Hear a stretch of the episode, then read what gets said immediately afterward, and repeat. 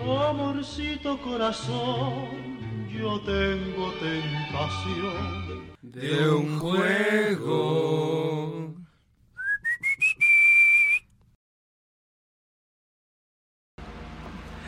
Hey, muy buenas amigos, estamos aquí en Nosotros los Tetos. Aquí en cabina tenemos a Charlie. ¿Qué tal? ¿Cómo están? Bienvenidos a este nuevo programa de Nosotros los Tetos. Eh, pues es un honor volver a estar todos juntos reunidos. Y veo que aquí eh, la persona a, a, mi lado izquierdo está más que extasiada por el programa de hoy. Así que, sin más preámbulo, presento a, al individuo, al querido Luis el Güero. Hoy vengo, Dino Feliz, chihuahua. Exacto, muy bien. Este... El más guapo en la cabina y el más contento como debe ser. Así debe de ser. Y por cierto, eh, David, ¿no nos dijiste cómo te pueden encontrar en Twitter? En Twitter como arroba ese güey de acá. A Charlie lo pueden encontrar en Twitter como arroba Daniel-maras 30. Y a Luis el Güero que viene caracterizado como el doctor. Hoy este... La vida se abre camino y a mí me pueden encontrar el camino de arroba Luis Manuel 3000. Excelente. Muy bien, qué bonito, qué bonito. Este... Y, pues dentro de lo que cabe hoy tenemos un dino programa, dino feliz, dino contento y para eso necesitamos una dino intro. Así es. Así que los dejamos con la especulación y que corra la música.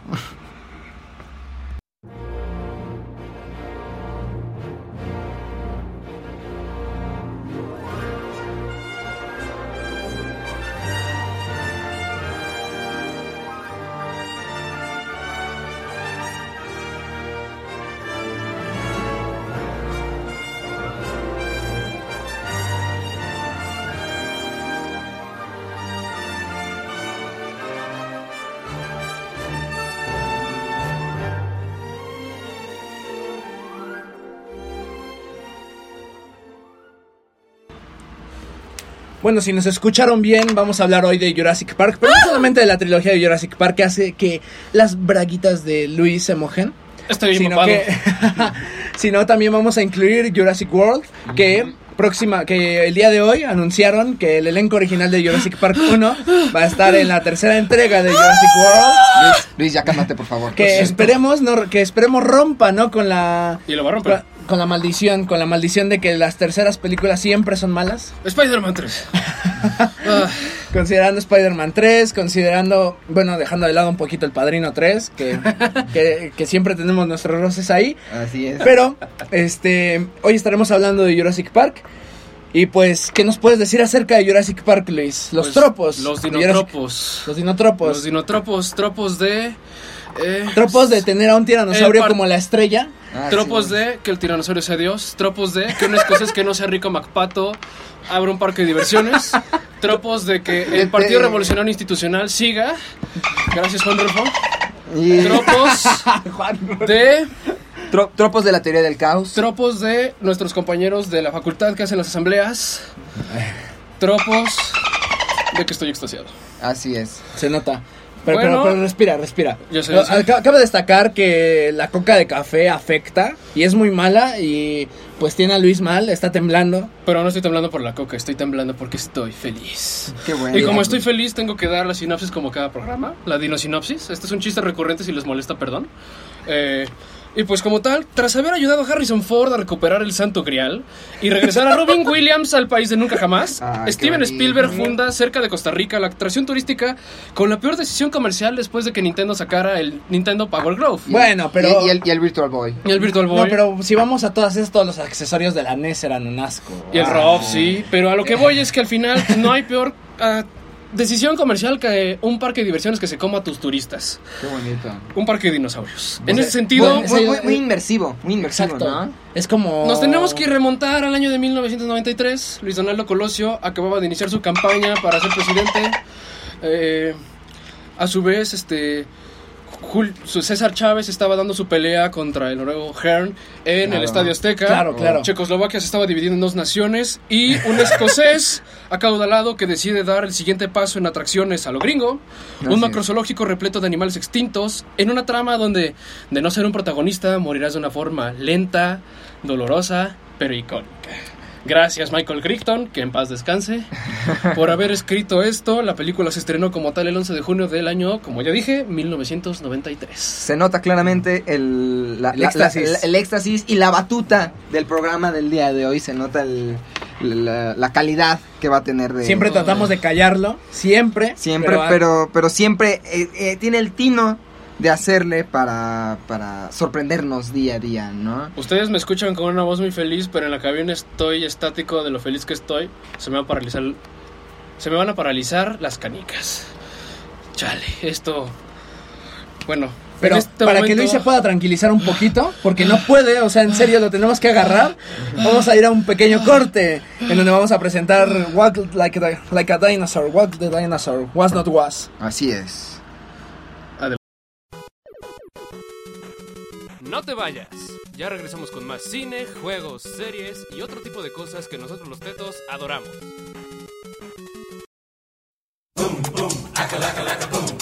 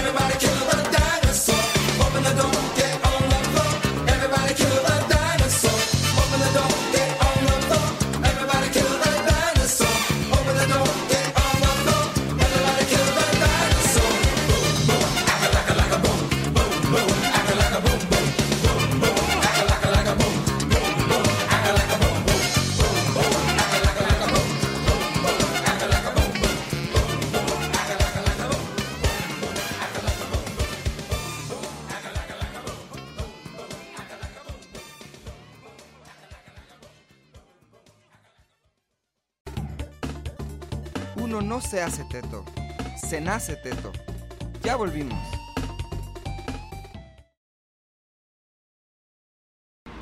Bueno amigos, regresamos y... Ya me calmé.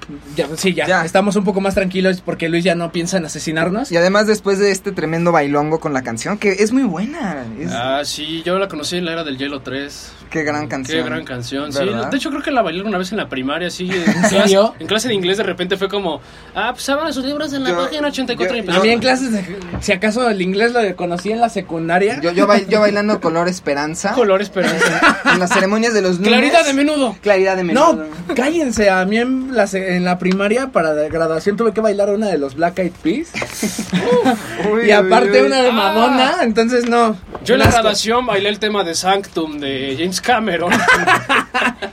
Porque. James Cameron hace lo que James Cameron, Cameron no hace. hace por James Cameron. Pero bueno, ya regresamos y estamos aquí para hablar de cuáles son las opiniones generales acerca de Jurassic Park, Jurassic World incluida también. Y entonces, ¿por qué no? Qué. Empezamos. Este, personalmente creo que Jurassic Park ha estado presente en mi vida, o sea, ha estado puesta, ha sido pieza clave de, de las películas de cajón, como las de cajón para chavitos, que siempre estaban en mi casa. Y no solo la 1, sino, bueno, tengo más presentes la 1 y la 3, que creo que son las más icónicas. No me mates, Luis. No, Pero- ahorita digo qué pasa. Pero el problema, y bueno, creo que también se remite a los protagonistas, ¿no? ah, es Eh, que entonces es como en elenco. Ajá, claro. Entonces, en, en la 2 creo que hay un, un pequeño errorcillo, ¿no? Ahí con... Pues todas con- tienen sus errorcillos, las Bueno, tres. pero bueno, creo que el error general, ahora sí ya hablando de, de, de la, de, la, de las Como tal, películas la y cuestiones película. técnicas, Ajá. este, es que tiene unas sucesiones muy, muy rápidas, unas secuencias muy rápidas. Eh, ¿A qué me refiero? A que de repente tenemos, hay escenas en las que tenemos al tiranosaurio persiguiendo a los protagonistas, pero de repente aparece así de la nada frente a ellos. Y es como el, no manches, ¿De no te vas a dar cuenta de una cosa de 20 toneladas que está atrás de ti persiguiéndote y aparece así, ¡pam! De repente, la magia del cine. Así es. Y pues bueno, yo, yo conocí Jurassic Park gracias a, a mi madre, que le encanta el cine de ficción, junto con Volver al Futuro, junto con... Ay, pues si vamos a eso, también el cine histórico, con eh, casi toda la filmografía de Mel Gibson. Claro. Las biopics de Santana, ¿no? America. Fuck yeah. Entonces, en ese sentido creo que estoy muy cercano a la serie, a la serie de películas. También Jurassic World le fascina. O sea, simplemente no puede negar que Star-Lord, no puede, no puede caber en su cabeza que Star-Lord también doma velociraptores. Mm. Así Y es. el alfa, ¿no? ¿También O sea, es el alfa Guardián de la Galaxia? Ah, No, no, no. Ahí es Thor. Y Thor Ah, se convierte bueno, en el, el vikingo sireno hermoso, ¿no? Y que aunque esté cerdísimo, será, seguirá siendo el Sí, alfa. Sigue siendo. Sí, O sea, Lebowski, pu- ¿no? puede, puede, puede, puede, puede, puede parecer que Star Lord tenía el mando de la nave, pero no.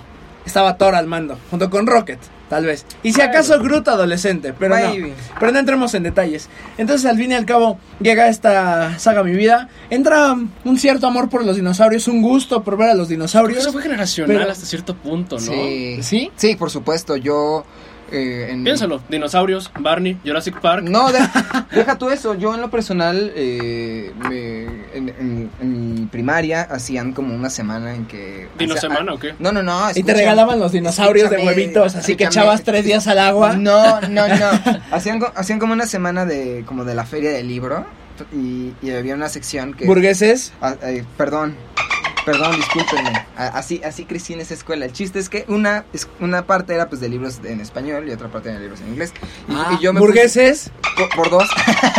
y había una y, y yo una vez estaba viendo los libros de inglés y encontré uno sobre dinosaurios y yo ah, me tardé- o sea, creo que el libro costaba como 150 pesos. Es que si vamos a esas, yo recuerdo mucho que una vez igual en mi primaria llevaron, había ferecitas de libros, ¿no? Eh, así súper chiquititas. Y me acuerdo que me regalaron un libro de imágenes de dinosaurio, pero en 3D. Ah, Oh, sí, sí, que, que- sí. que viene con unos lentes. Sí, unos lentes, así claro, que de azul y- que todavía eran azul y rojo, ¿no? Ajá, claro. Sí, ya sé y, y cuál. traían la dinámica de como de la tierra, así la jungla, Sí, los lentes. claro. Lo abrías y, y lo, al- lo- lo que más lo que más tengo en la cabeza ¿El ataque era, era, epiléptico?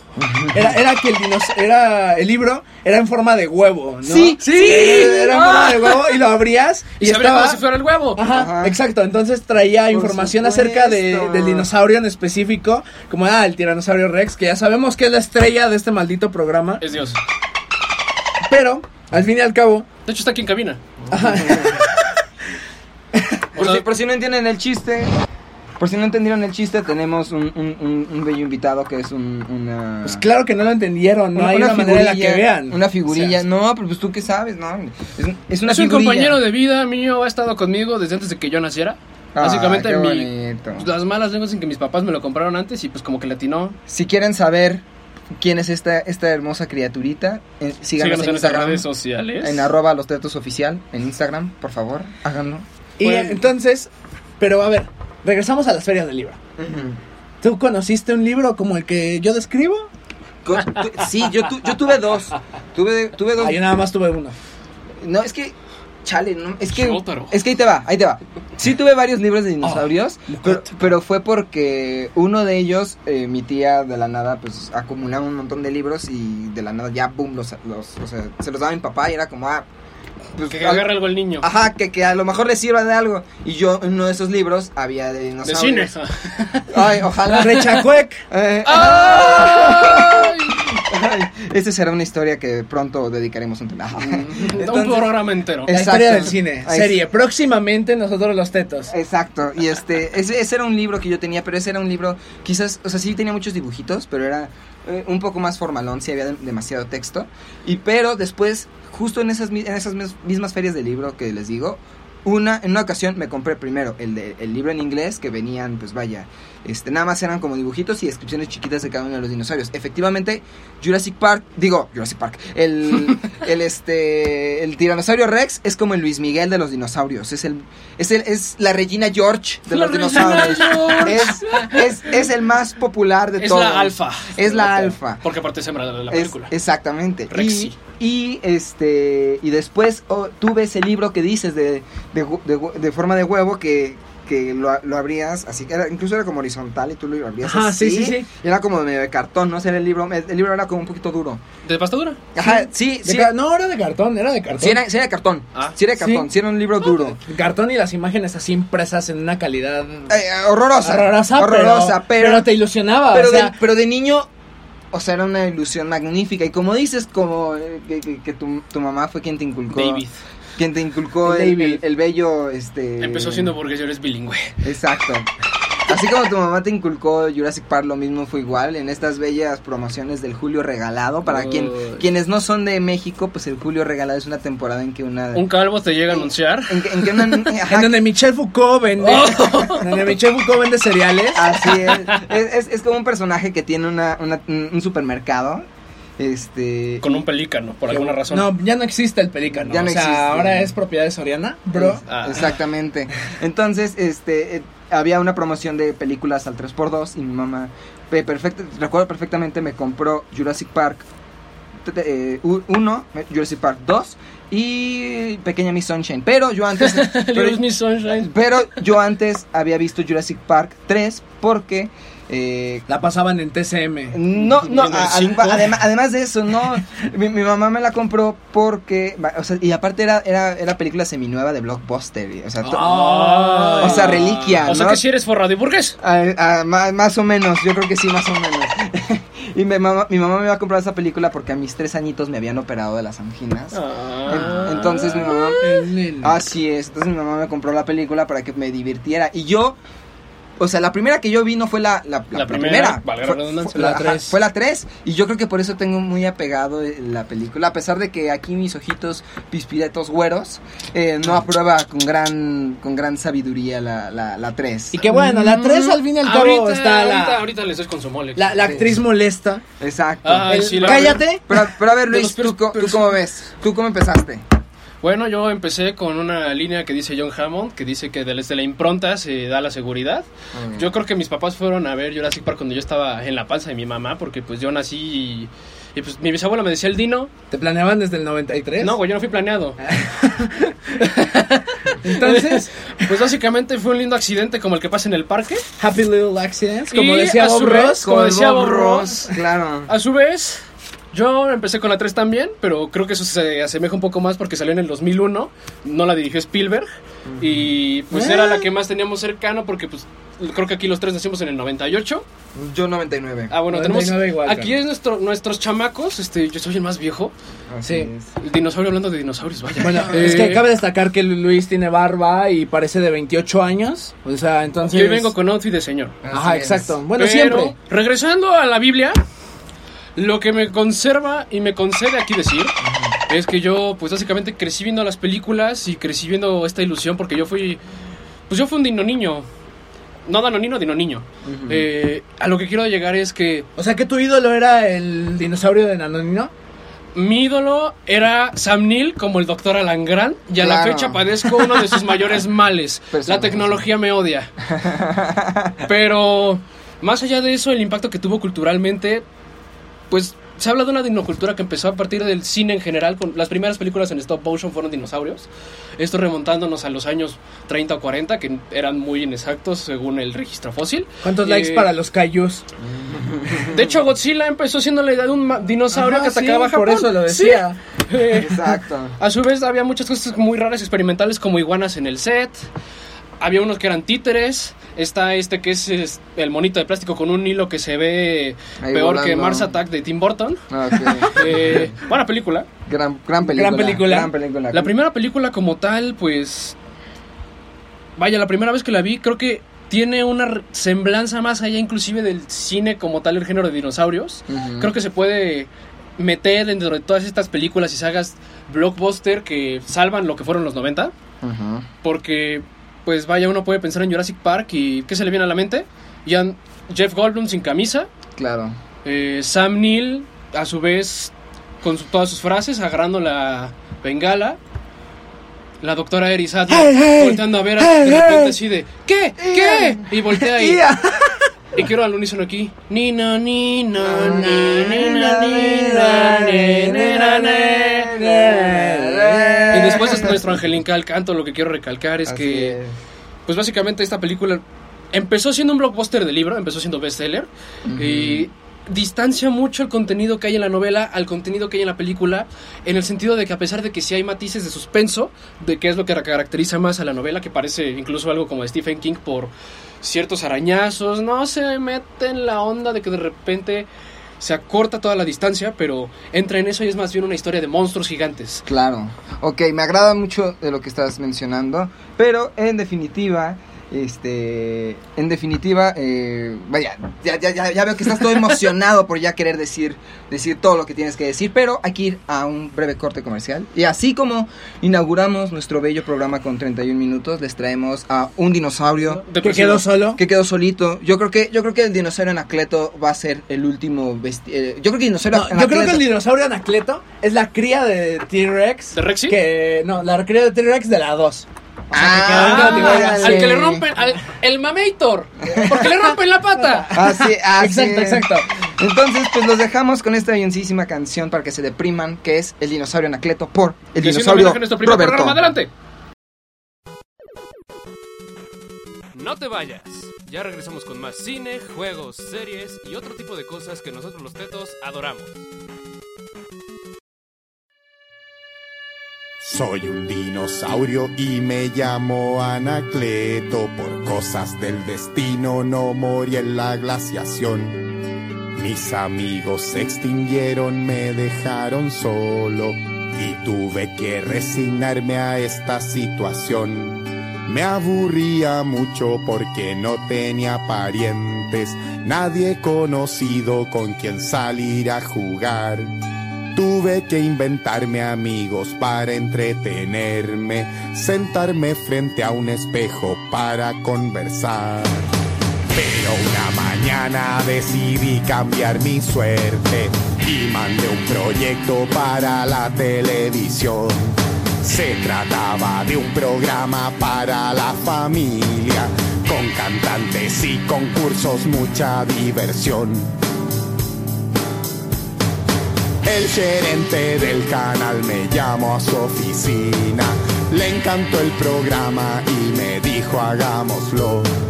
Firmamos contrato y después de un par de meses yo me convertí en figura de televisión. Conocí a las estrellas de las portadas. Uh, uh, sumergido en la fama y en el placer. Uh, uh, uh, me compré autos caros, una casa en la playa, pero no fui feliz.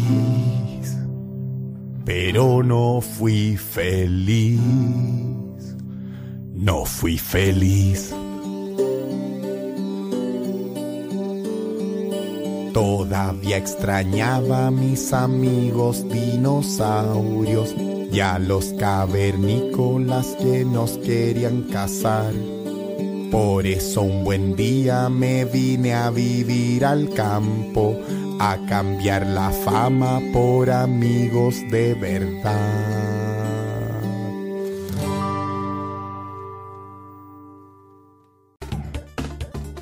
Uno no se hace teto, se nace teto. Ya volvimos.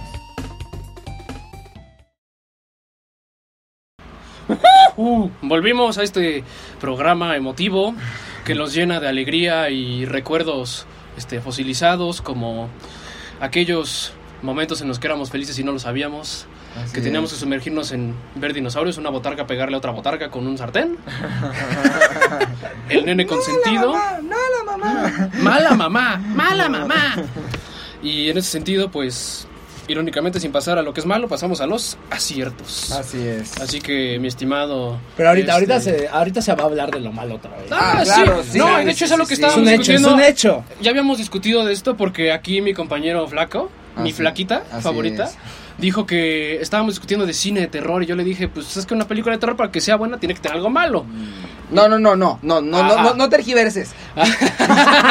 Dijiste que para que una película de terror sea buena, primero tiene que ser mala. Y no, no necesariamente. Y The Thing, Ay, no, The Thing no es mala. en su momento fue mala, ¿Qué? pero cuando envejeció se volvió algo de culto. Ah, bueno, pero o sea, esos son casos. O sea, por ejemplo, El Resplandor pasó igualito. Masacre en Texas. Masacre en Texas. Bueno, pero es que ahí se va, ahí se puede discutir. O sea- pero no estamos desviando. O sea, lo que iba es. Ya se me olvidó también. Pero bueno. Aciertos, aciertos. aciertos, sí. Aquí el señor Einstein que nos diga cuáles son los aciertos dentro de la Pues- cinematografía Spielbergiana. Comprendiendo la teoría de... Meñique arriba. De André Bazin.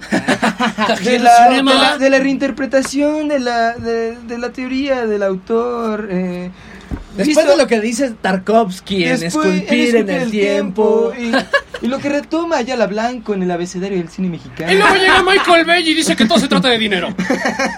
No, Claro. no, no. Eh, vaya, eh, de- primero, justo como decías en los tropos y en la sinopsis de, de Jurassic Park, los dinotropos, eh, Steven Spielberg, o sea, podrá ser criticado por algunas que otras cosas, como su, su desmedido purismo por el, por el celuloide, o, o- o más bien del... Más bien su purismo por la, la sala en sí, Ajá. cinematográfica, su, su obstinada eh, opinión en contra de, las plataformas de streaming, a pesar de que estuvo en, la presentación de Apple Plus. Entonces, eh, lo que, pero lo que sí se debe reconocer a él es que el vato sabe por dónde llegar al, espectador, ¿no? Él sabe hacer cine de espectáculo. O si Michael Bay cree que por hacer mucha explosión. Bueno, es que Pearl mucha Harbor es como- Sí, no, pero o sea, tú ves las de Transformers y él te las quiere pintar como uff. como Algo inentendible. El, el su- el- el- el Super Bowl en el cine. no. Steven, Ah, Steven- porque mete anuncios hasta con tus calcetines. Steven Spielberg sí lo logra, lo logra de una forma brutal y yo creo que para 1993 el hecho de ver a dinosaurios mostrados de esa manera Tan que, real. que- tan real que ya estaban acostumbrados a como decías a, a tipos en botarga a, a- a- a hilos ahí colgando el hecho de ya ver dinosaurios ca- Mecatrónicas. a- Que me- pudieras ver y decías, eso es un animal. Así, eso es real. Así Claro, es, claro. E- eso pues, definitivamente fue real. Y yo creo que, o sea, vaya, la verdad desconozco la, la- el, el traslado del- del- de las letras a la pantalla de, de- de la novela, Sí. pero eh, he escuchado que la, en realidad la, la adaptación no es particularmente mala, sino que No. sí, sí fue un buen trabajo. eh, Lo que pasa es que el escritor estuvo asesorando, primero que nada, es curioso porque es como una.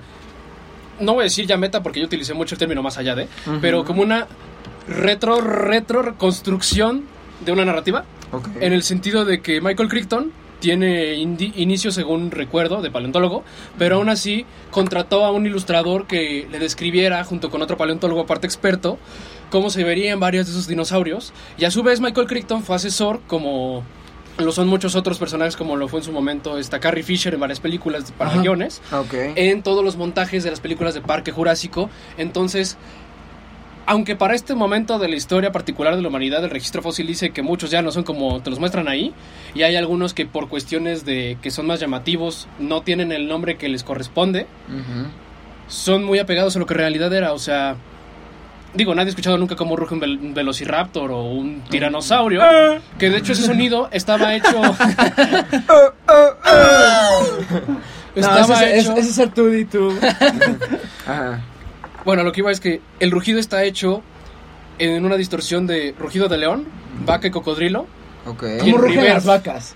Bueno, No, o sea, es que como rugen. ok, bueno, con la ono- onomatopeya, ¡Pau! el, el sonido de Sas, la, el, sonido que emiten las vacas, ok. Tómame bien la Mm. foto. No, no, sab- no sabía que era de, de, de una vaca, ¿eh? Sí, de hecho es algo muy curioso porque cuando yo me enteré fue como, no voy a ver a las vacas de la misma manera. No, claro que no.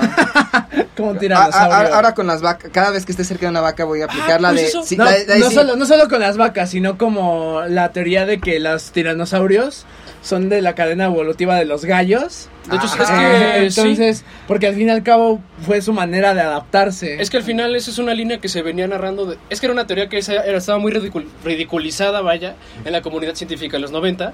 Pero de alguna forma y por alguna razón Michael Crichton dijo, ay, pues como que se ve buena, la metió en su libro. Sam Neill, que es el doctor Alan Grant, es partícipe y defiende a capa y espada esta teoría. Y al día de hoy el registro fósil, que es como, no sé si alguna vez alguno ha comido patas de gallo.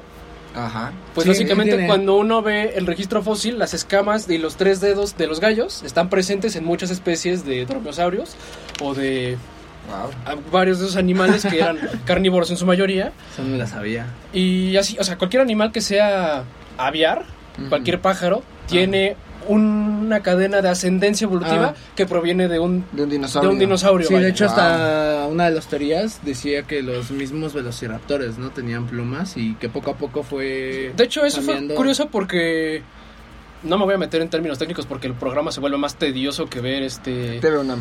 Eh, yo iba a decir el efecto Kuleshov este, con dos tragos encima. o Radio UNAM. Pero. Y ahorita con lo. Quería explicar cómo permea la cultura, la dinocultura. Porque ahorita que dijeron eso de la vaca, como que. No sé si se acuerdan de esta caricatura de los misterios de Mobile. Sí. Sí. Que era. La dimensión desconocida para niños. Ajá. Hay un episodio en el que terminan en una granja. de alebrijes y de brujos. este, mm, Ajá. y en la granja, el granjero. Es Valga ingeniero la redundancia. que no es McDonald. Ajá. es ingeniero genético y cruza muchas especies. De hecho, sus ayudantes son puercos humanoides. Y tiene un secreto por el cual en algún momento llegan a un deshuesadero de autobuses escolares y al final descubren que tiene un tirano vaca. No, tirano oveja, perdón. Ok. ¿Cómo? Hubo dos experimentos, que es un tiranosaurio mitad oveja. El primero de tiene más... de- para arriba. No, Oh. literal es el tiranosaurio con felpa. Mismo tamaño, mismo animal, mismo bicho, pero afelpado, lo puedes abrazar y... Qué raro. ¿Cuál lana? Pero hubo dos experimentos y es como la temática del misterio de que una vez lo encuentran, uno es como un perrito, porque animales perritos como que quedan en cualquier punto visual, Claro. y es como súper tierno y así creo que hasta se llama sheep o algo así. y luego sale el la otro ciudad, ¿no? que por alguna razón tiene cuernos Sí. Y empieza a destruir a todos, se quiere comer a los niños y destruye autobuses y al final creo que lo adormecen como en Jurassic Park 2. Ok. Y, de- y dentro de esto hay un paréntesis cultural. Eh, la lista de dinosaurios que aparece de- desde el libro no se refleja mucho en la película, pero conforme han avanzado la saga, han tratado de involucrar a más, excepto el, espiranos, el espiranosaurio, el, el espinosaurio que no es un espinosaurio, es un barionis con una galleta amarilla en la espalda. Que y rota. es una escena muy absurda, porque imagina, de repente suena tu teléfono, que no traes, que no te acuerdas que no traes, digo, son los 90, ¿no? Pero qué absurdo. Y un bicho de más de 15 toneladas está atrás de ti como un ninja. Eh, Sí. Ah, Y bueno, Pero, ok. bueno, en ese sentido creo que podemos meter al espinosaurio como un ninja de Akatsuki. de la ley escondida entre las hojas. Ok. Capaz de mimetizar el sonido de un teléfono. Y de ahuyentar a otros animales con su caca. Creo que, creo que ese es uno de los errores de la 2. O sea, Tres. de la 3. No, sí, la 3. Sí, es cierto, me hice bolas. Este, porque al fin y al cabo, o sea, se comió al vato que traía el, el Nokia. pero, ¿cómo rayos un tono de celular de un ringtone logra atravesar todo el maldito cuerpo de un dinosaurio? Sí, es algo como muy absurdo, ¿no?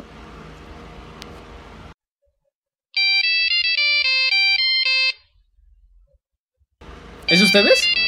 No. Siempre que entramos a cabina les digo que apaguen el celular. No, perdón, perdón, pues es que yo pensé que... Oigan. ¿Qué? ¿Qué, es eso? ¡Ah! ¡Agarra la escopeta! ¡La escopeta! ¡Dispárale!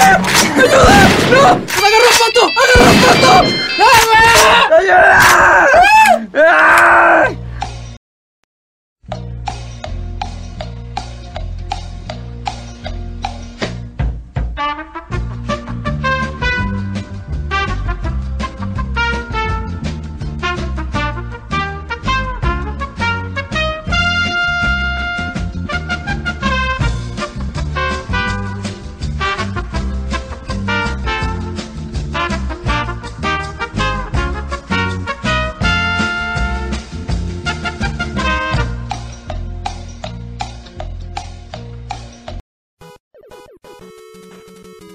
vayas. Ya regresamos con más cine, juegos, series y otro tipo de cosas que nosotros los tetos adoramos.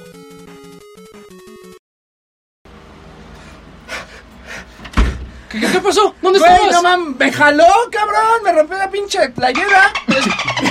Te dije que recargara los casquillos de la escopeta antes de venir. Ya, ya, perdón. No ya. haces nada. Es la última vez que va a pasar. Si te necesitamos extasiado, no haces nada. Si ustedes creen que... ¡Yo lo quería abrazar! Si ustedes creen que en el programa suceden cosas, eh, o sea, es es bastante aburrido estar en una cabina, créanme que no, de la nada aparecen. Tu vida cambia cuando ves un reptil de más de 3 metros llevarse uno de tus amigos. Así es. Casi, Pero casi. ¿por qué llevarse cambia tu vida? O sea, yo sobreviví. eh, Y, Y la pérdida que iba a tener yo, O qué sea, egoísta eres. Bueno, muy bien. Bueno, pues mientras estemos ¿Superamos el trauma? así es, sigamos hablando sobre estos aciertos que tiene el grandiosísimo programa. Digo, programa. bueno, el programa película. tiene muchos aciertos Así aquí. es. Pero también es. fallos. Pero también fallos como Jurassic Park, como Jurassic Park. Así es, en este caso creo que pues son parte de parte de esto de lo que podemos hablar son las secuencias, o sea, podemos ver que hay un trabajo de edición que si bien no es pobre, cuando uno abre más el ojo empieza a notar que de repente hay quien está viendo para un lado y de repente cortas, abres el cuadro y está voltando para otro lado, ya no está igual. O estos aspectos como de que el tiranosaurio, de hecho hay una teoría del tiranosaurio de Rexy en la primera película al menos, y es que es Dios.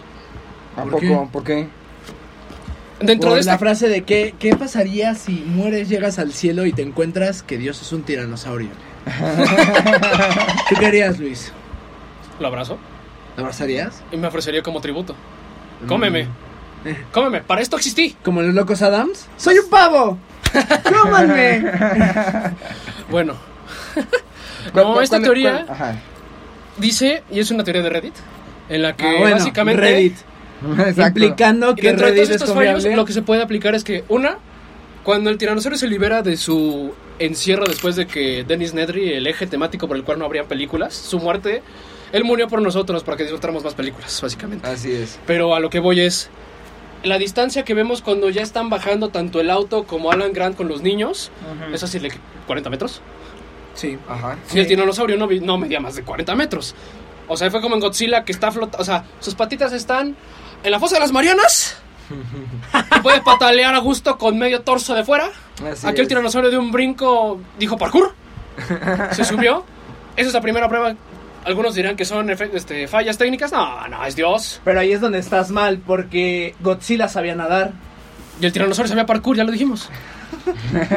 y entonces, lo que sigue es que tanto Alan como Ian, en un acto desesperado con las bengalas, lo tratan de ahuyentar. Ian queda con su torso hermoso debajo de las hojas.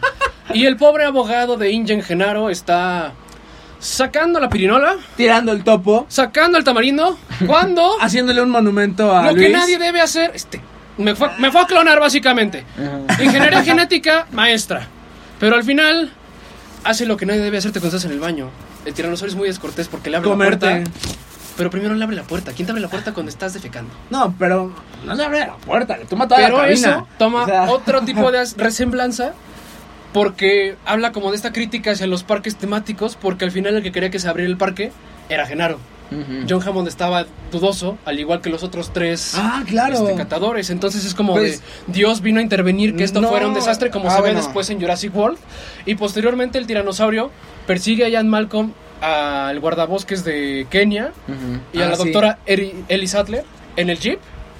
Pero si se dan cuenta, solo los persigue como unos 10 minutos cuando fácilmente estaba a nada de alcanzarlos. Y cuando ve que están lejos y seguros, podría decir, porque ya no estaban al alcance de ningún otro bicho, se da la vuelta.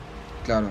¿Por ok. qué te das la vuelta cuando estás a punto de comer? No es como que veas las garnachas y digas, ay, no, ya No, no, mejor quiero". Y más, y más si piensas, ¿no? Como este cerebro reptil. Creo que al fin y al cabo tiene un poco de razón, ¿no? La teoría. Todavía no Porque- acaba. Al no, final. porque los protege. O sea, el No, ya lo que T-Rex voy los protege. El como- Deus Ex Machina más grande de la historia del cine, que es igual que el espinosaurio, pero acá es. Pasó de ser antagonista a ser este. Yo los voy a salvar porque soy la estrella. Así es. Así que. Ese, ese- raptores atacan en la cafetería. ese hermoso shot en que, en que, en que está eh, rugiendo y va cayendo la, La- la, los- la- los animales esta. que dominaron el mundo. Exacto, y está él como de, carnales, pasaron millones de años, pero yo sigo siendo acá el rey. Acá el que tiene. Hubiéramos mero puesto amor el rey de José yo. Alfredo Jiménez. La que la ganaste, me la ganaste. sí. Pero al final eso se cumple la teoría porque si se dan cuenta, y eso es algo que es muy evidente, te van construyendo esta narrativa de que cuando el tiranosaurio se acerca, se mueve el agua, tiembla. Es un animal que mide, pesa muchas toneladas, entonces es racional. Pero no, al final dijeron como, ay, vamos a mandar todo porque fuck it.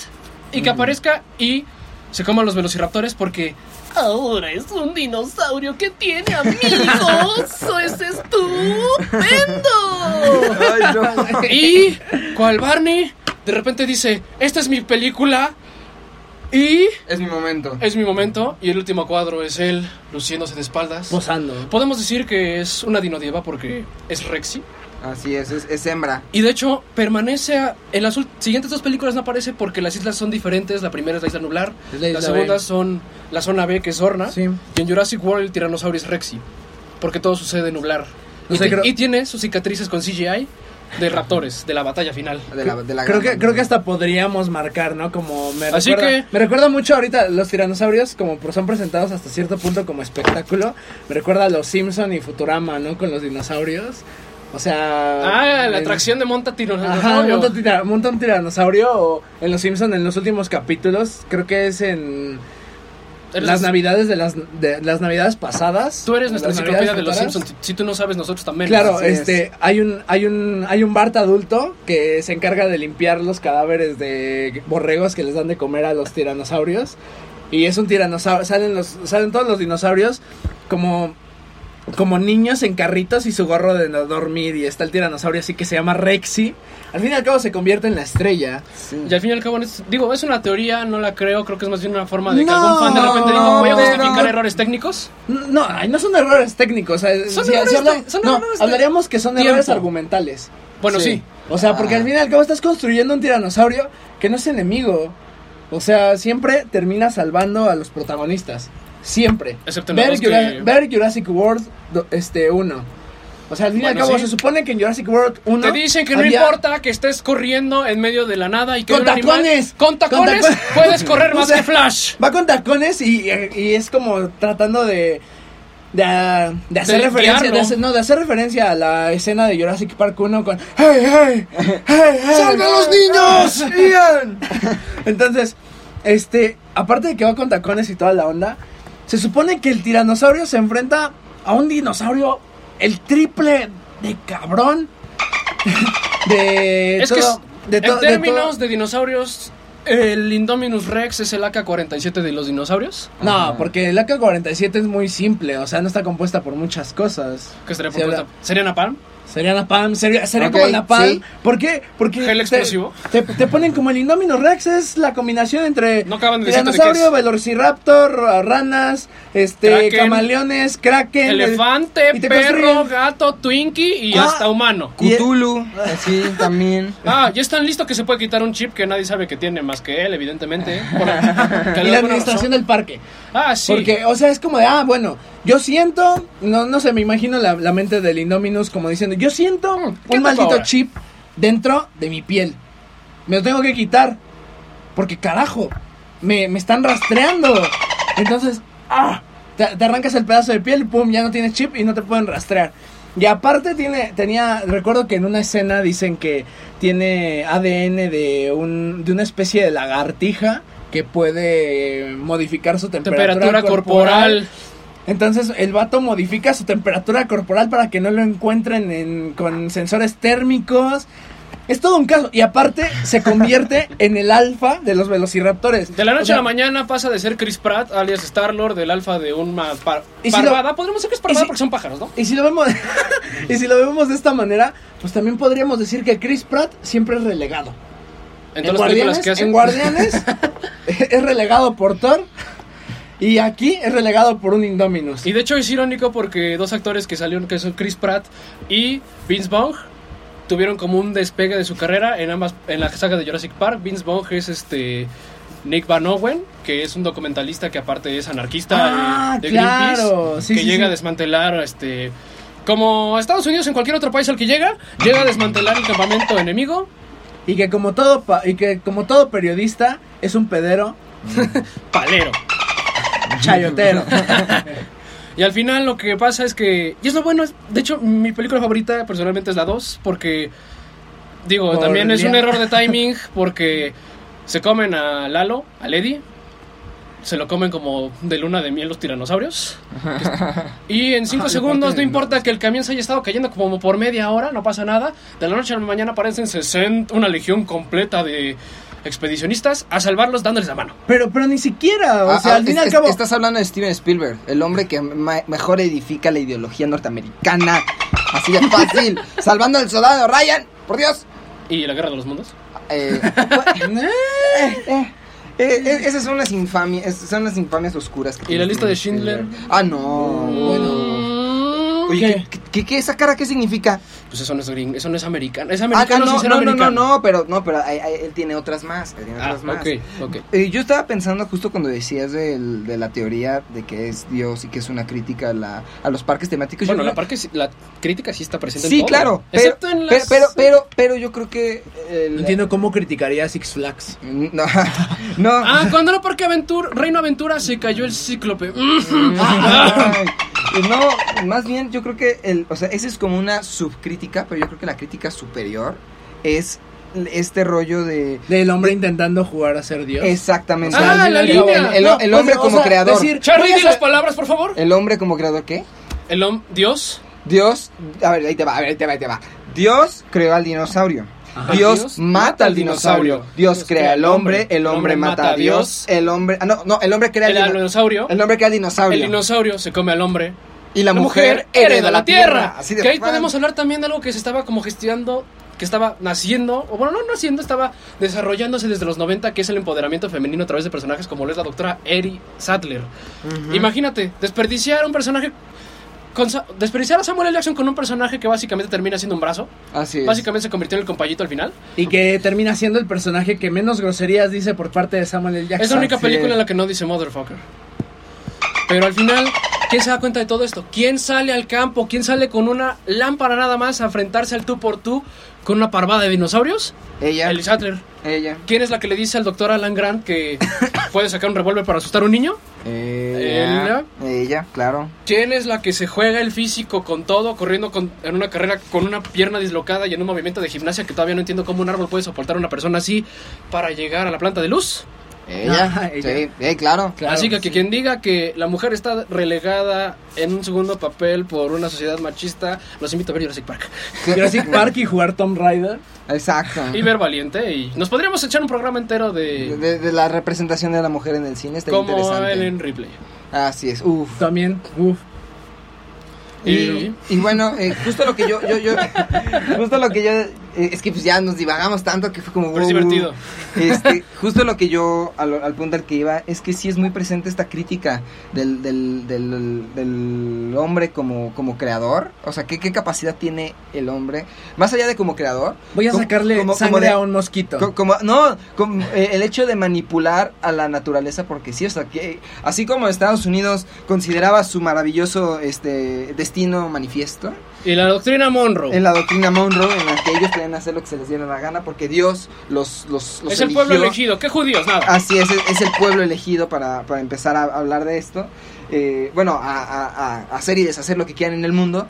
Aquí ya se habla en general de la propia humanidad, ¿no? Y, eh, además, a pesar de que, por ejemplo, en la 1, eh, Ian sea como el, el, eh, eh, Ian Malcolm sea como el factor como cómico de la película, es el personaje, Es eh, es, el, es el personaje más, más cuerdo, diría yo. Y, y bueno, obviamente Alan Grant, pero Alan, pues vaya, es más, o sea, él, él toda la película se, se, se mantiene encargado, pues vaya, de proteger de ser a escéptico. de de ser escéptico y además de, cre- de, de- de- de- ya después de cuidar a los a los propios eh, niños, Niños, ¿no? a los sí. a los nietos de Hammond pero Malcolm siempre mantiene esta crítica este digo este Ian Malcolm sigue manteniendo esta crítica todo el tiempo Y si la tienen, ¿por qué regresan? Eh, No, no regresa porque quiere, regresa porque Julianne Moore, este, en su papel de Sarah Haldrin, ajá. Como la novia de, como la pareja de ese momento de Ian, porque se, se enteró se enteró que, Que Sí, que John estaba ya en el que equipo. estaba allá estaba allá, exactamente. exactamente, y dice como esto no va a ser- y da una de esas líneas como de esos personajes edgys noventeros. Sí. Esto dejó de ser una misión de, este, ¿cómo dice? De introspectiva. Pasó a ser una misión de búsqueda y rescate urgente. así es Que se acaba como a los cinco minutos de haber llegado a la isla. no pero incluso este este escepticismo que tú dices que tiene este Alan Gracias a él tengo una línea de Heisenberg en una película de dinosaurios. Así es, puede ser. Sí, De hecho, de hecho. Sí, pero justo su, su, su escepticismo se ve incluso en la 3. Recuerdo mucho la escena en que. ¿En la es- tres? eh, sí, en Jurassic Park 3. De, bueno, no, pero me refiero a Al- Alan. Ah, Alan, Alan, Alan, Alan. Sí, güey. Re- este, él, este, cuando está en la conferencia que lo invitan para platicar y eso, to- to- lo único que le hacen preguntas es Sobre Jurassic sobre, Park. Sobre, sobre los Jurassic eventos Park, en la isla. sobre los eventos en la isla. Y él siempre se mantiene tranquilo. Y cuando él se ve, obli- o sea, Pues es como el Alan Moore, ¿no? Así de, ay, ahí van otra vez con Ah, Watchmen. Pero Alan. Moore no es tranquilo. O sea, es una No, gran y- diferencia. Pero, pero además, incluso cuando él regresa a la, a la, a la, a, a la zona donde están, que bueno, en, este, en la 3 llegan a la isla Sorna, A Sorna, la isla B. este, eh, él sigue manteniéndose elocuaz, tranquilo. O sea, de verdad, Alan, Alan es de los mejores personajes que es. Yo creo que es como Steven, así como Steven Spielberg y George Lucas tuvieron a su Indiana Jones. Dijo, yo quiero darle continuidad a un Indiana Jones. Pues es como un- Harrison Ford en, también. en un mundo alterno. De hecho, son como si Harrison Ford y Luke Skywalker conocieran a los dinosaurios y no tuvieran poderes ni naves espaciales. sí, y sí, y ju- Nada más. Nada más, nada más. Que bueno, sí es una línea muy recurrente en la, en la filmografía de Spielberg, esta... Megalomanía. Sí, sí, sí, y además un pro- personajes protagónicos muy... Muy este... Cuerdos. Muy cuerdos. Amistosos. muy- pues amistosos, pero vaya, no de a- al punto de Malcolm, como de, ah, soy un payaso. Pero, pero sí, sí, o sea, so- no, no soy castroso, no soy castroso. Cosa que la, que, que no me acuerdo cómo se llama, pero la, la, la chica de, de, de Jurassic Park 3 es todo lo contrario. Ay, es insufrible. Kirby. Ajá. Sí, Se lo que, es- Kirby. Lo que pudieron Kirby. hacer en Jurassic Park 3, porque al final. Creo digo, que Melanie. Melanie creo que es la señora, Sí. la señorita de Kirby, porque aparte está divorciada, y ahí es la relación de. Ah, sí, es, es odioso, es el personaje más odioso de la. Yo diría que de, la, de los medios audiovisuales. Probablemente. Mm, eh, no, ¿más está- odioso? No, no, está, no, no. ¿Qué hay de no. Jar Jar Binks? No, ¿qué, qué hay de Jenny, Yo de? Bueno, es que Jenny. ¡Ay, Summer, ¿no? Y ahí te metes en otros dilemas. Pero lo que voy es que aquí. Jurassic Park 2 es como. No le dimos tanto tiempo en pantalla al personaje de Jan Malcolm y a Jeff Goldblum. Ya hay un segundo libro. Vamos a hacer la película y él va a ser el protagonista, como en el libro. Ok. Y en la tercera fue como vamos a aplicar la misma fórmula, pero ahora vamos a sacar a la pareja que todos, pues todos juntaban, eran como la pareja ideal de los fanáticos, que era la doctora Ellie, que insinuaba querer te- tener una familia con Alan, y aunque en el libro te dicen que es una veinteañera y él un cuarentón, Ujú. en la película tienen una edad más Sí, parecida. más parecida. Amor, amor, amor. Amor, amor, amor. Y en ese sentido, como que dijeron, alguien en el estudio dijo, ay no, ¿quién quiere ver una pareja que funciona muy bien en una película? Vamos a hacer Nadie. que ella haya tenido una un hijo que esté casada y que él sea como el que la visita y que no le dice a su marido, ah, yo salí con tu mujer. Sí. ¿Qué? Sí. ¿Qué? De además, el, eh, creo que sí, eh, dentro de cada personaje sí hay como una evolución, eh, acom- a- a- acorde a sus apariciones. Ah, claro. Porque como dices, que justo antes, antes de empezar el programa platicábamos de Jurassic Park 2, que en lo personal a mí es de mis menos favoritas. Eh, mí, eh, tiene sus cosas, pero a mí me, me- me- Perdón, me aburre, me aburre. Me aburre bastante. la- Retráctese. me, me aburre la 2. Pero, pero... este, Parce, si usted no quiere con- Lo que sí reconozco... Yo exijo un duelo por combate. lo que sí Juicio re- por lo, lo que sí reconozco es que como bien decíamos este Malcolm eh, sigue sigue teniendo este factor humorístico pero se reduce justo por el vaya el trauma y, el, y la madurez que implicó Ah, pero- el hecho de vivir de vivir algo algo tan du- duro como vaya tratar de sobrevivir en una isla llena de dinosaurios no, No, No, pero- claro, y se reduce que prácticamente Donde a la cualquier mitad. esquina te puede matar. sí. Sí, y al fin y al cabo es algo que él siempre está presente advirtiendo, diciendo, eh, no vayan, no vayan, no vayan. Porque- y, y porque- que hasta eso lo ponen problemas legales con la familia de, De Hammond. de Hammond. Sí Ajá. Sí, y, y en la 3 sucede lo mismo, o sea, las propias, a pesar de que resulta... De que un velociraptor te puede hablar, aunque no lo hayas Exactamente, que, que, le- que le parezca como medio. pues, Alan. que esa escena parezca medio rara y que le hagan de- y que le hagan demasiadas bromas. O sea, vaya, ahí sí te habla mucho de este tormento psicológico que tuvo Alan, pero justo por su frialdad, por su carácter. Él siempre se mantiene locuaz, siempre se mantiene tranquilo. Su gran compinche en la, en la, en la 3, que es este Billy, Billy. Ajá. que es Billy, grandísimo personaje. Billy, el Que ladrón, parece- el ladrón de huevos de Velociraptor. Así es, Billy, él, este... Billy.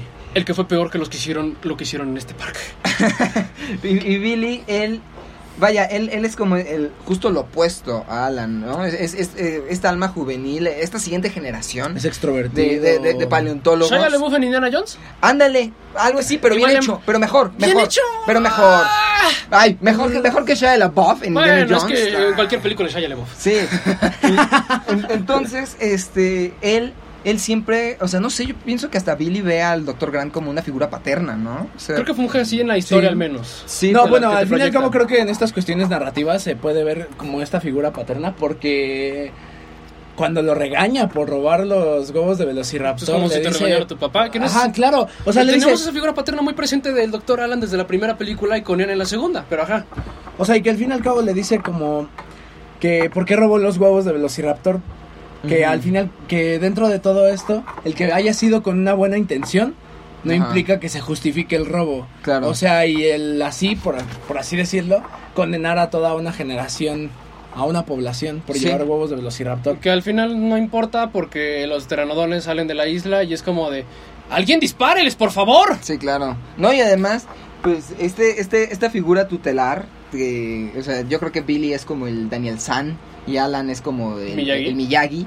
Este, que al inicio em, em, les enseñan la, la, ¿cómo se llama? Le- les enseñan el, la, la flauta, bueno, la, el silbato que, Ah, que hace. con el modelaje 3D Con para el- reproducir sí, los para re- sonidos de Velociraptor que de por sí ya eran Exa- inventados. Exactam- exactamente. eh, La ese- ocarina Velociraptor. la ocarina de los... eh, ahí se podrá tocar la canción de las tormentas. Puede ser, ¿no?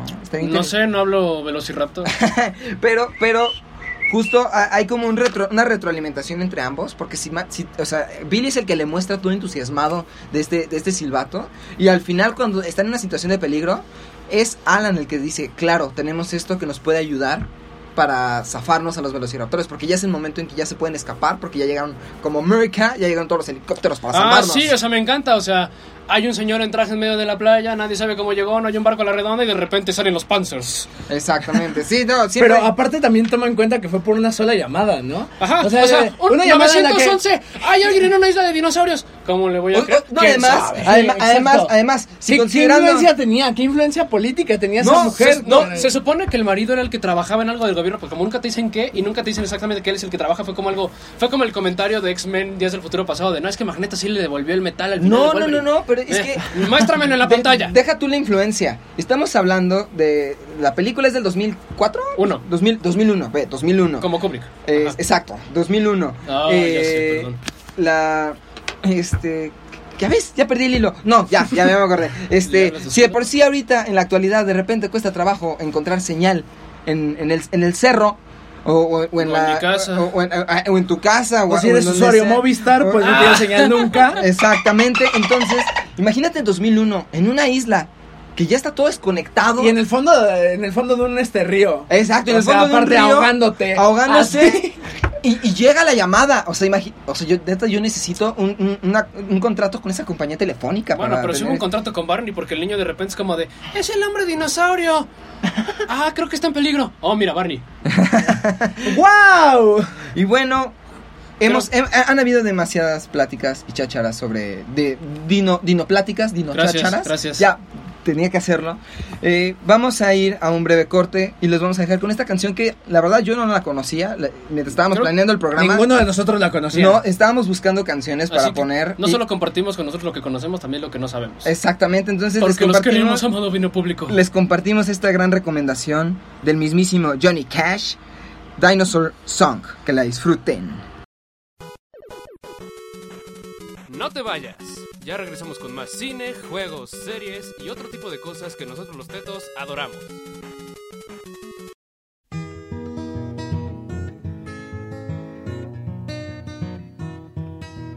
Dinosaurs lived a long time ago. They were terrible lizards, don't you know? Some ate plants and some ate meat. Some ate fish and some ate beets. One was called a Diplodocus. One was bigger than your school bus. One was called a Triceratops. Three horns to stop anything that hops. Now, can't you just see yourself walking along, leading your pet Trachodon, or feeding your Brontosaurus Rex, or scratching your Diplodocus neck, or riding on a Stegosaurus back, or swimming in a Brachiosaurus track? Oh, what a time and oh, what fun playing tag with your Iguanodon. And if we had uh, dinosaurs now, could they get along with a horse and a cow? well, I wish they hadn't have become extinct. Dinosaurs would be nice pets and friends to have around to run outside and play with every day, don't you think?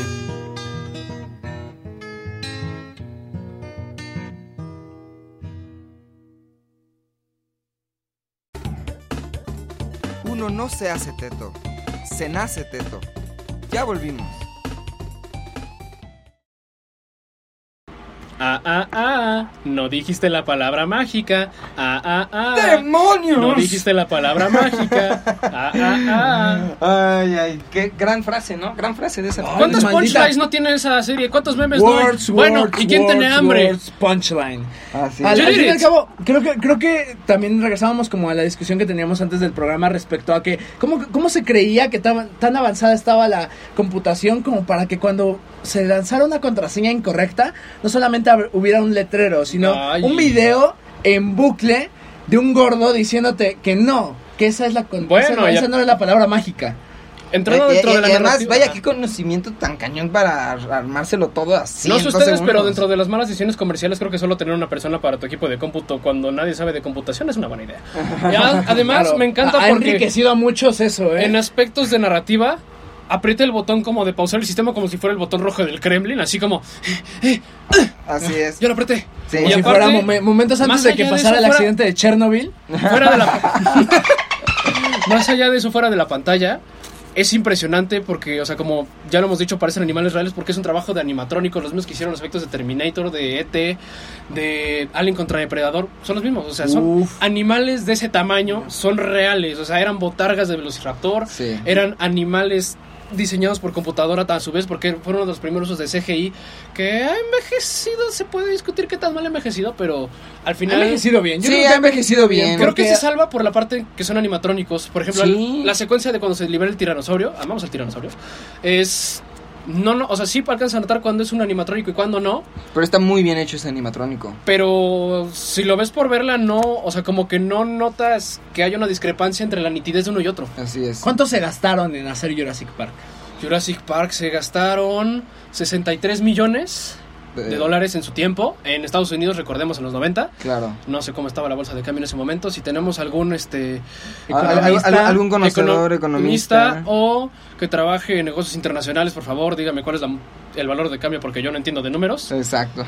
y recaudó la cantidad de un billón 600 millones La rompió de por dólares. completo. La Pues es un blockbuster, es la idea. Sí, claro. Como Iñárritu. Sí, así es. y bueno, yo creo que eh, a manera de conclusión, Ya podemos eh, decir que Pato aquí solo tiene heridas leves, solo perdió un brazo. Sí, nada más. nada más. Eh, afortunadamente hay una Va fogata. ser- Hay una fogata y me cauterizaron la herida con hierro caliente. Ay, qué bonito. Ahora va a ser Gado. Ah, René Gado. y no pues hay nadie perfecto en este mundo. Exacto. Y bueno, yo quisiera saber, Pato, ¿qué podrías concluir tú respecto a Jurassic Park? Ay, concluir acerca de Jurassic Park creo que es algo muy complicado. Muy al fin y al cabo creo que los pequeños errores se llegan a considerar y a magnificar al grado de al grado de, de posicionarse como pieza clave dentro de la narrativa y que si los y que si los muestras este te, te hacen solamente fijarte en eso pero también tiene eh, tiene muchísimos aciertos creo que su más gran acierto fue todo esto del CGI y el uso de, de animatrónicos Así es. y la manera Anima erótica, como dicen en la película. Ah, es de anima erótica, sí.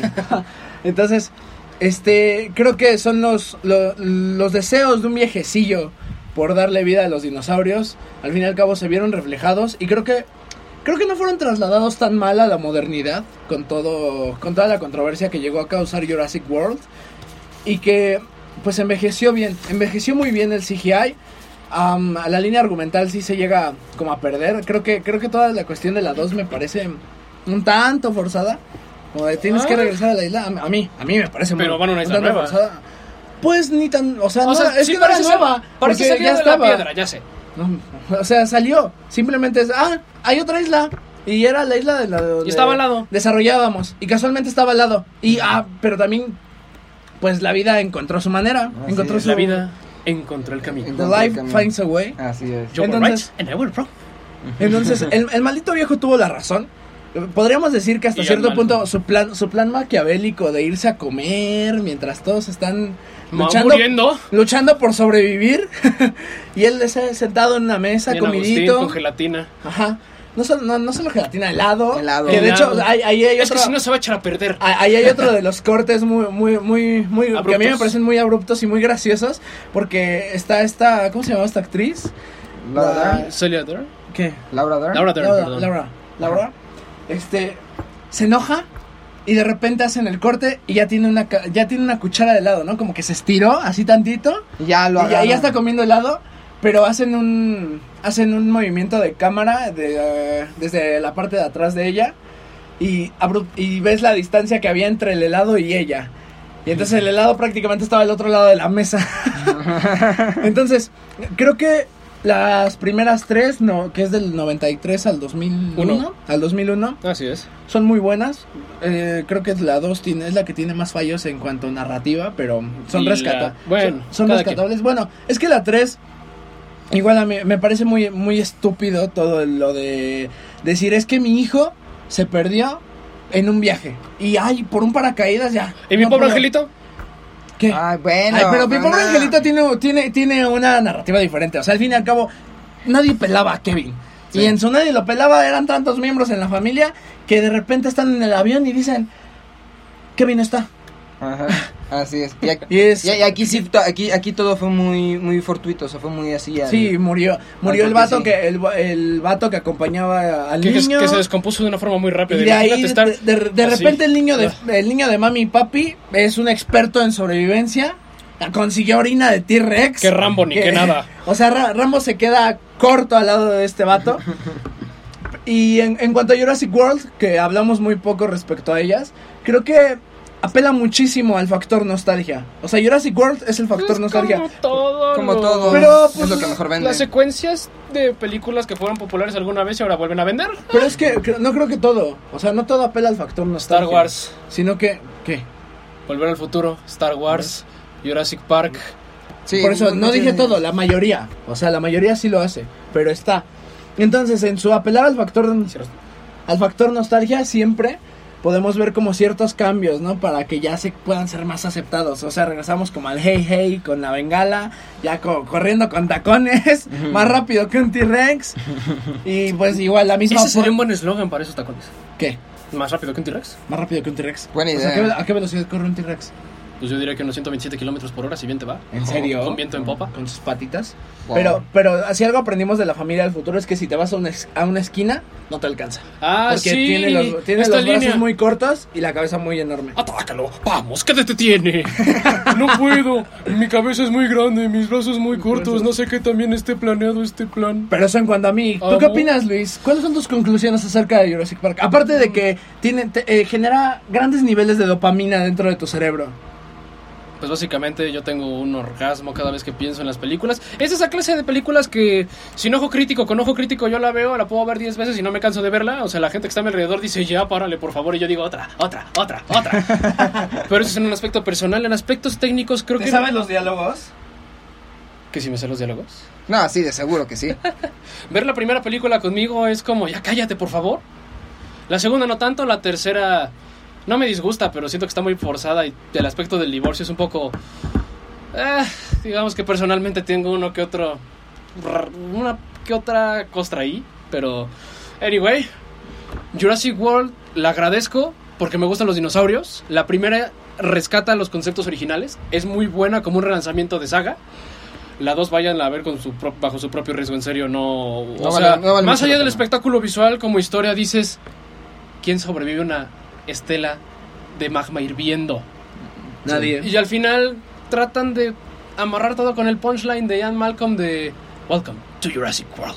Y al mismo tiempo, con este anuncio que hicimos al principio del programa, no sé qué dirección vaya a tomar porque es curioso la dirección que tomaron las primeras películas. La primera fue un rotundo éxito, fueron decayendo. En ese sentido, hablo de ingresos de taquilla porque en calidad creo que pudieron haber hecho más cosas, pero igual hubo recorte presupuestal. Creo que ahí la tercera cae mucho en eso porque al final la primera y la segunda es una crítica a los parques temáticos. La tercera ya es como una película de aventura nada más. Es un recorrido que dura tres días cuando mucho Sí. y que te salva la caca. pero no sé por dónde se vayan a ir, sinceramente. O sea, porque hay dinosaurios en el mundo, pero no son tantos como creen. Y por un comentario que leí en algún momento, que en la segunda película de Jurassic World dicen que la zona B, que es como de donde más podían explotar en esta tercera parte, no existe por alguna razón. El efecto de la helicina que aparentemente no funcionaba y ya decía que todos se murieran, murieron. Y chao, chao, bye, bye. Así Y en es. ese sentido, pues creo que la dinocultura ha permeado mucho en la humanidad en el sentido de que, tanto como objeto de estudio con los primeros fósiles encontrados por la sociedad británica que creían que eran iguanas gigantes y les pusieron iguanodón, diente de iguana, Ajá. y que si uno busca en internet los puede ver y parecen botargas de Barney mal hechas. y ver ahora que una recreación de lo que ni siquiera sabemos si es certero porque al final son teorías de cosas muertas, de piedras.